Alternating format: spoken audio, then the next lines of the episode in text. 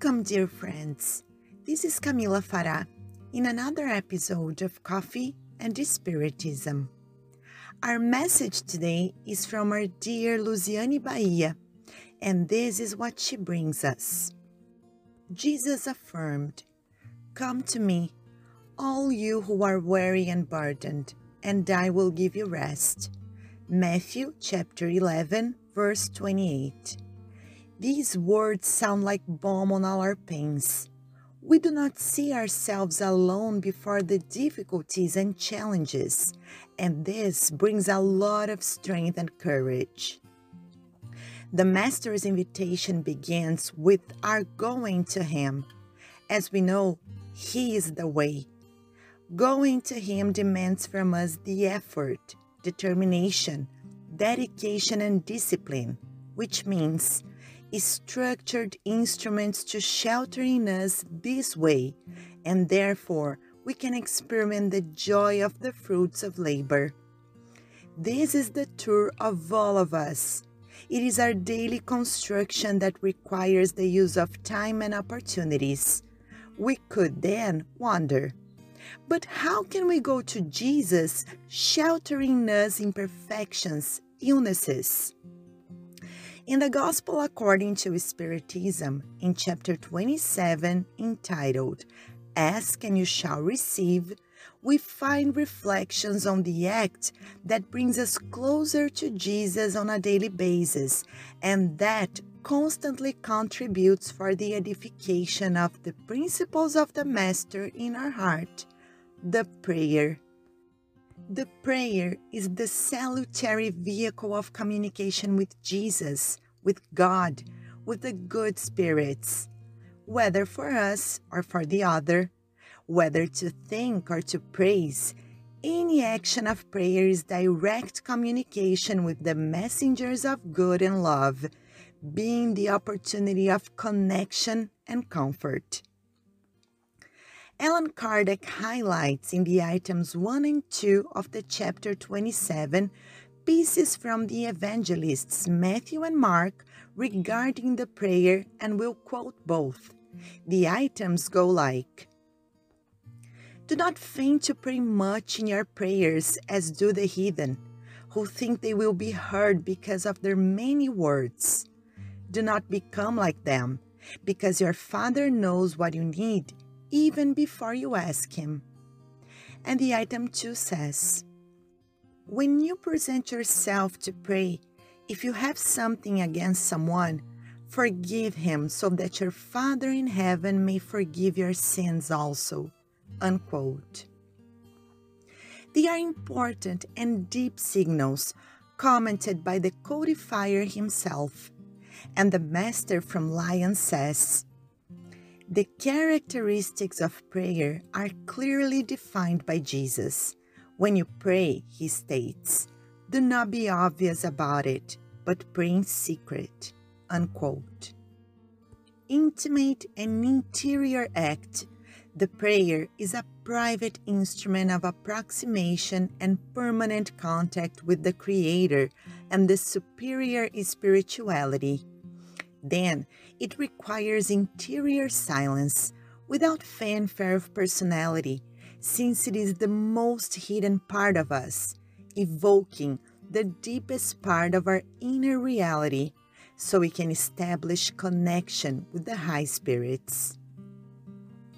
This request is still very special because it makes us identify the real importance of the act of praying which is not meant to exalt who we are, our achievements, but above all things, the prayer is an act of recognizing the divine greatness and its constant action in our lives. Following the comments of Kardec, he highlights Do not feign to pray much, because it is not due to a multiplicity of words that your prayer will be granted, but your sincerity Unquote. It is highlighted here the value of what is expressed because the most important is what is felt, what is thought, and what is sought with the prayer. The words do not even translate due to their limitations, all the intensity of what you aim for. Moreover, this honesty is what leads us in the moment of the prayer by identifying the backlogs in our hearts that prevent a deeper connection with the Father and Jesus. Kardec continues Before praying, if you have something against someone, forgive that person because your prayer will not be pleasing to God if it does not come from a heart purified of every sentiment contrary to charity. Unquote. This emphasis of the codifier goes back to the power of the prayer for the one who prays. It does not mean that the prayer is only a request, but a proposal of self transformation through the development of values so the action of prayer may be as real and sincere as possible. The proposal of forgiveness to speak to God is fascinating. The heart that forgives brings in itself the content of fraternity, of understanding, of humility, and how much it brings us close to God. The prayer is a constant invitation of praise, request, and gratitude to God, Jesus, the benefactors, but also to life and all the experiences that surround us, intermediated by our brothers, also imperfect as we are, and who are also baggage that makes us who we are, that shapes our individuality.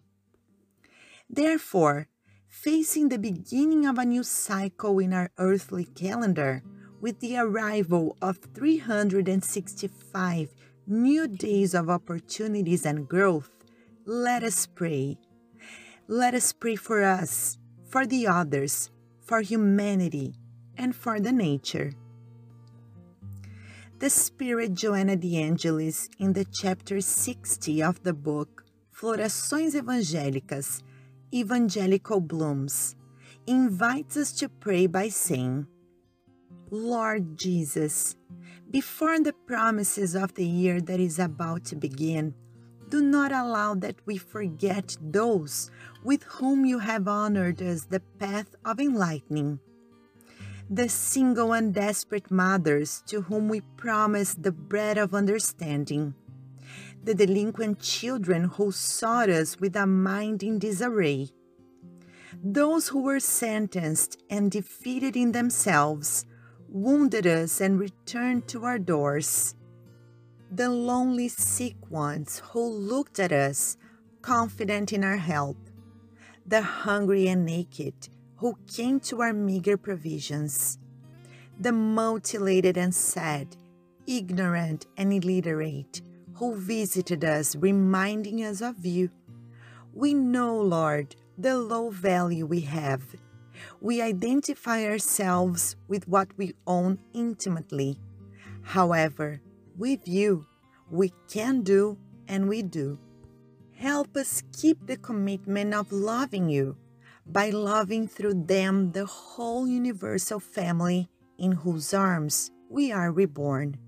Unquote. Let it be so, with immense gratitude in our hearts. Peace and love to you all, and until the next episode of Coffee and Spiritism.